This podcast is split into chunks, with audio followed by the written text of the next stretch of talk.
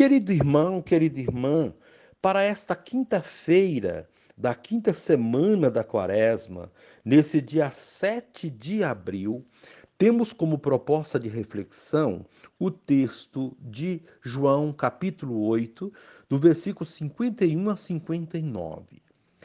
Naquele tempo, disse Jesus aos judeus: Em verdade, em verdade vos digo, se alguém guardar a minha palavra, jamais verá a morte. Disseram então os judeus: Agora sabemos que tens um demônio. Abraão morreu e os profetas também. E tu dizes: Se alguém guardar a minha palavra, jamais verá a morte. Acaso és maior do que nosso pai Abraão, que morreu, como também os profetas?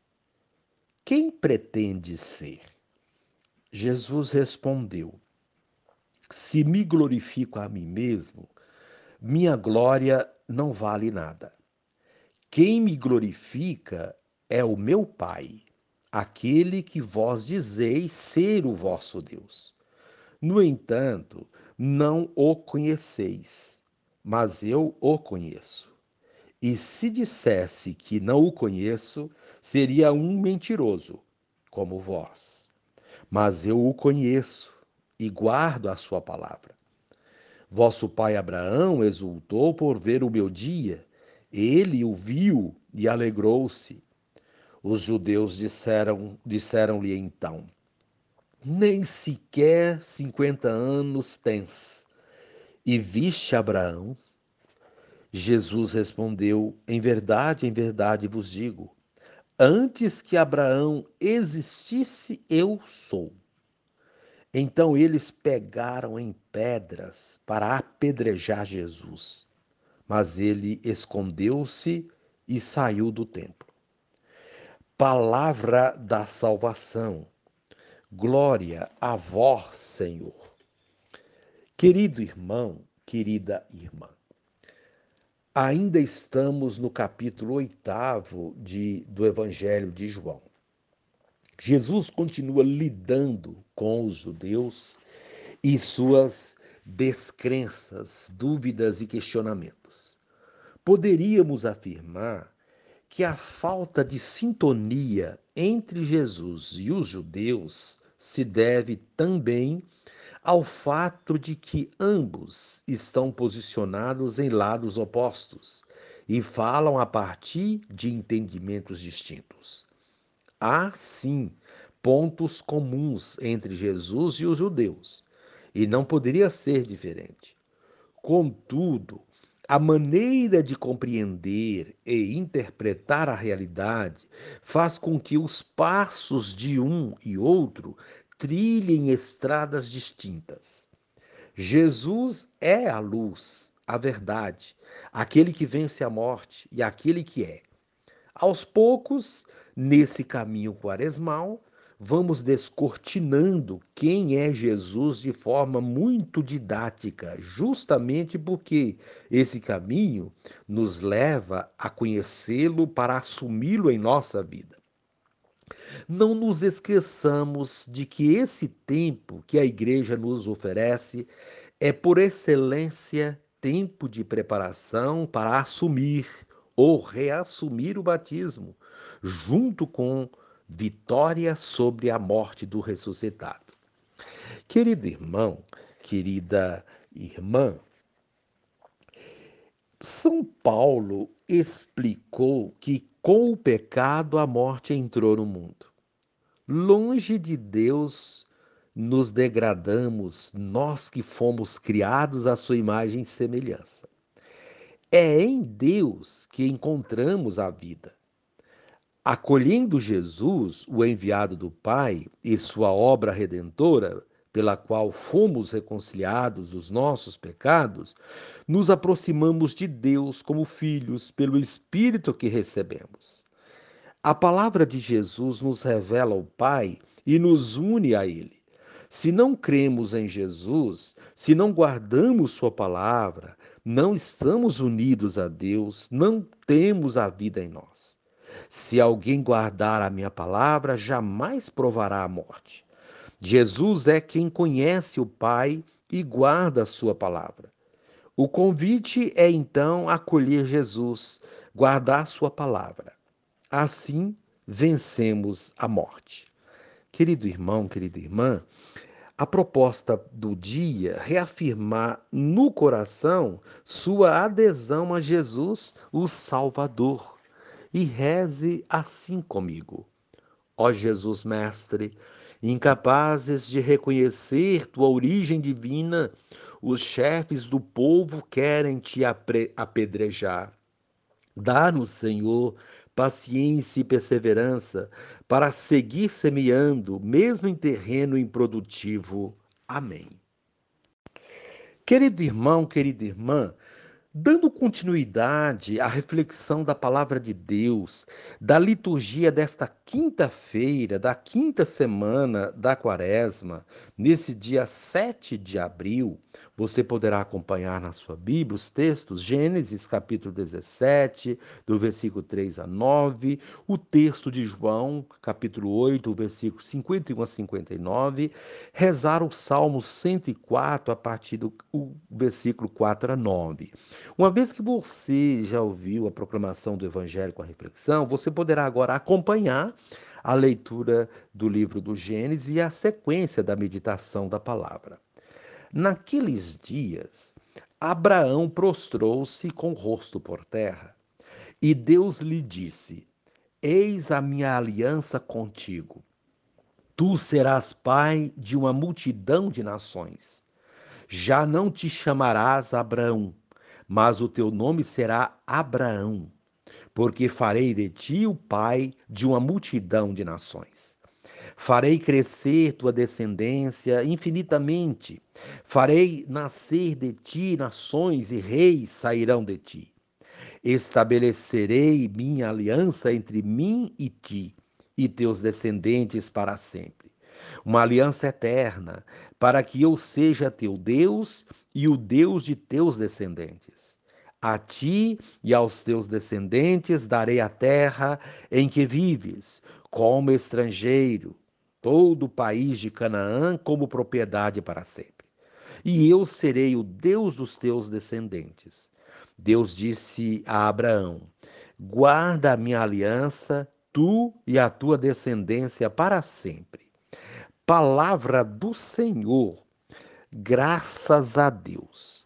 Querido irmão, querida irmã, hoje somos convidados a refletir sobre a fidelidade a Deus, a sua aliança, a sua palavra.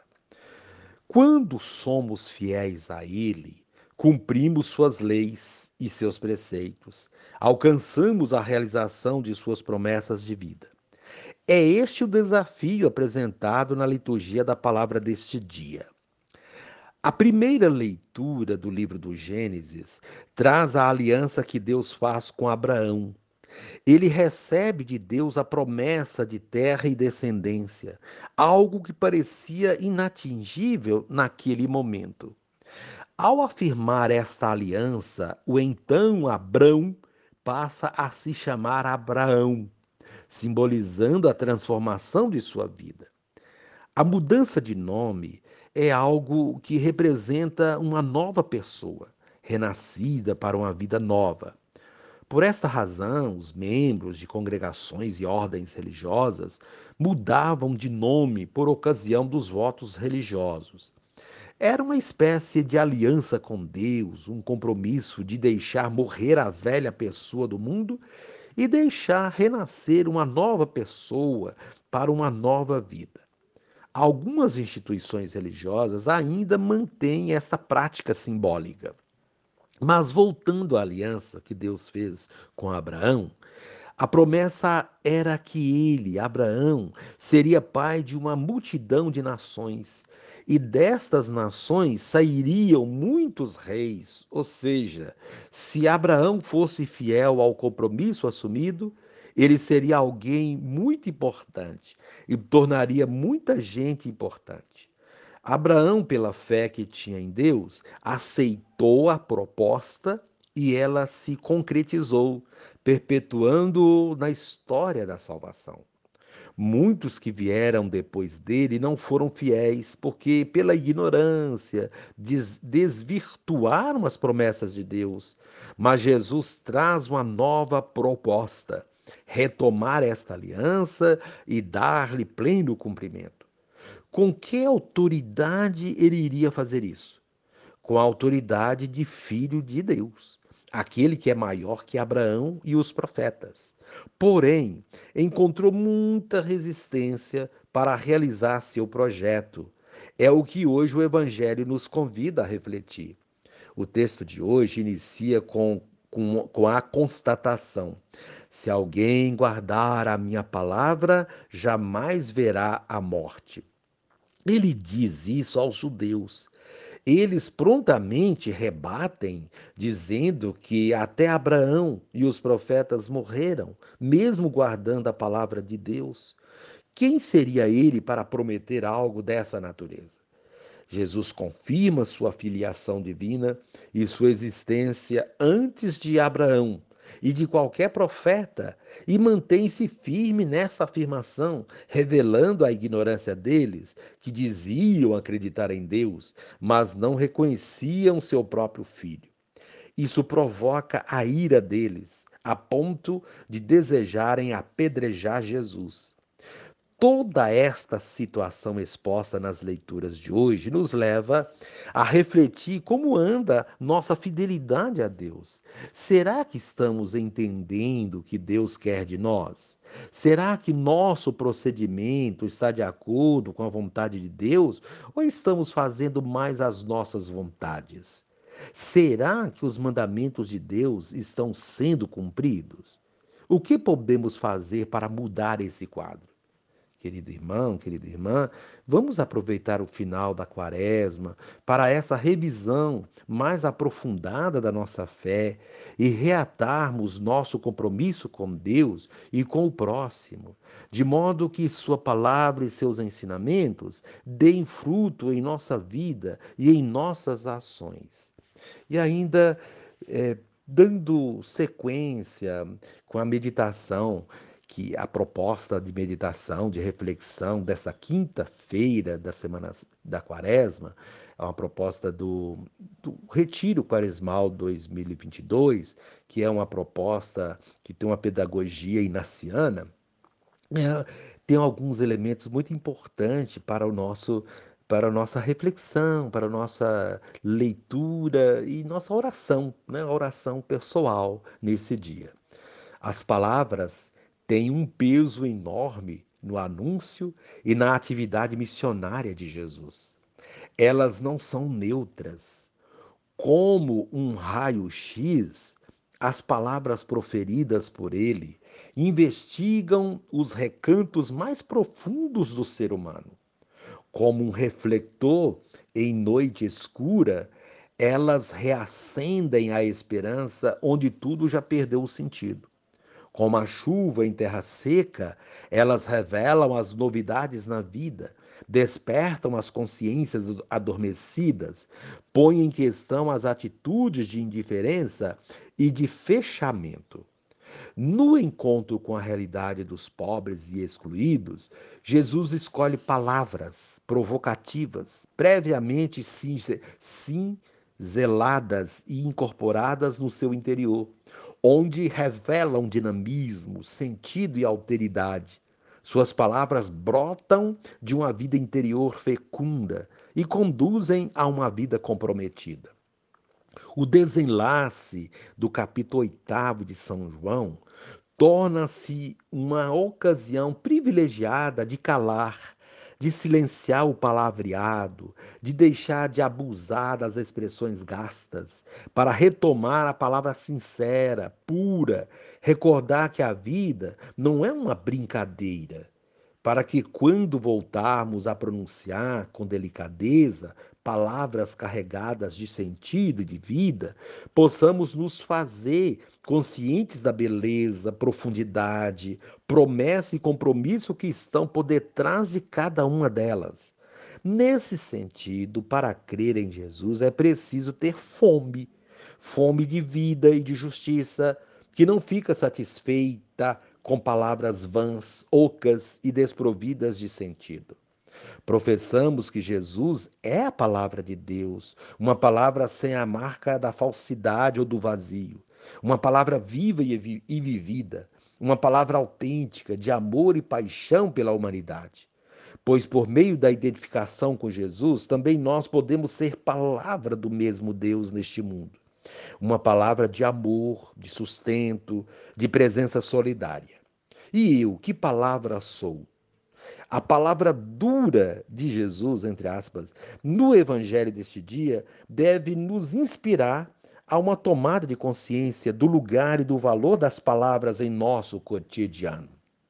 Quantas palavras dissemos ou escrevemos hoje? Temos consciência do peso, da força que elas carregam? Vivemos saturados de palavras. Elas nos assustam por meio das canções, estão nos perfis virtuais, nos livros, em mil uma conversações cotidianas. Falamos, escrevemos, escutamos, lemos, e de tanto usá-las, talvez elas acabem perdendo o sentido. Começamos a usá-las de um modo tão natural que não nos damos conta do que elas significam. Então falamos, mas não vivemos palavreado crônico, desconectado da vida. Sabemos que as palavras podem ter significados profundos, elas podem consolar ou golpear, ferir ou acariciar, adoecer ou curar. Podem ser sinceras ou falsas, pensadas ou espontâneas. São nossos maiores tesouros. Falamos, escrevemos, lemos e compartilhamos palavras carregadas de vida ou de morte. A palavra no dizer de um pensador, é uma poderosa soberana que realiza feitos admiráveis. Pode expulsar o temor, suprimir a tristeza, infundir a alegria, dilatar a compaixão. A palavra é o fundamento de todo relacionamento humano, serve para comunicar o que queremos, expressar sentimentos, argumentar, despertar, etc. O mutismo e a negação da palavra constituem terras de desolação. Aprendemos com as palavras emprestadas de outros, ou quem sabe também nós chegamos a dizer algo que tenha feito a diferença para alguém. Falamos e na fala escuta nós nos encontramos e revelamos nossa identidade. Jesus foi o mestre que movia com suas palavras vivas. É o encontro com a palavra encarnada que brotam em nós palavras criativas, carregadas de esperança e de sentido. As palavras nos tocam e nos constituem. Fora do percurso da palavra encarnada, vivemos intoxicados de palavras, ou seja, um amontoado de palavras mortas, sem carne, sem entranha, sem verdade modelando seres adoecidos e desencarnados. A palavra tem um peso porque sua ressonância permanece. Em tempos de sociedade líquida, também nossa palavra pode escorrer, escorrer e evaporar-se. Que nossas palavras sejam sempre vivas e a serviço da vida. Querido irmão, querida irmã, tudo isso movido pelo versículo: Se alguém guardar minha palavra, jamais provará a morte. Para a sua oração, para que tenham, na sua oração, né, para que tenham sentido e força, para que não se tornem falsas nem dolorosas, as palavras deveriam passar pelo filtro da mente e do coração. Seguindo o conselho de Santo Agostinho, as palavras deveriam passar antes pela lima do que pela língua, para que chegassem à boca polidas pela inteligência e pelo amor. Considere sua história de vida e tente recolher dela as palavras que, espalhadas no chão de sua existência, foram criadoras de possibilidade de abertura sem limites. Querido irmão, mais uma pergunta: que palavras estão em excesso em sua fala? O que seria melhor calar? Em que seu falar é bem dizer? Em que circunstâncias da vida suas palavras são carícia, bálsamo, consolo? Querido irmão, querida irmã, reze assim comigo. Divino Espírito, que eu seja bastante inteligente para entender as palavras surpreendentes de Jesus, com grandeza de mente e abertura de coração. Amém.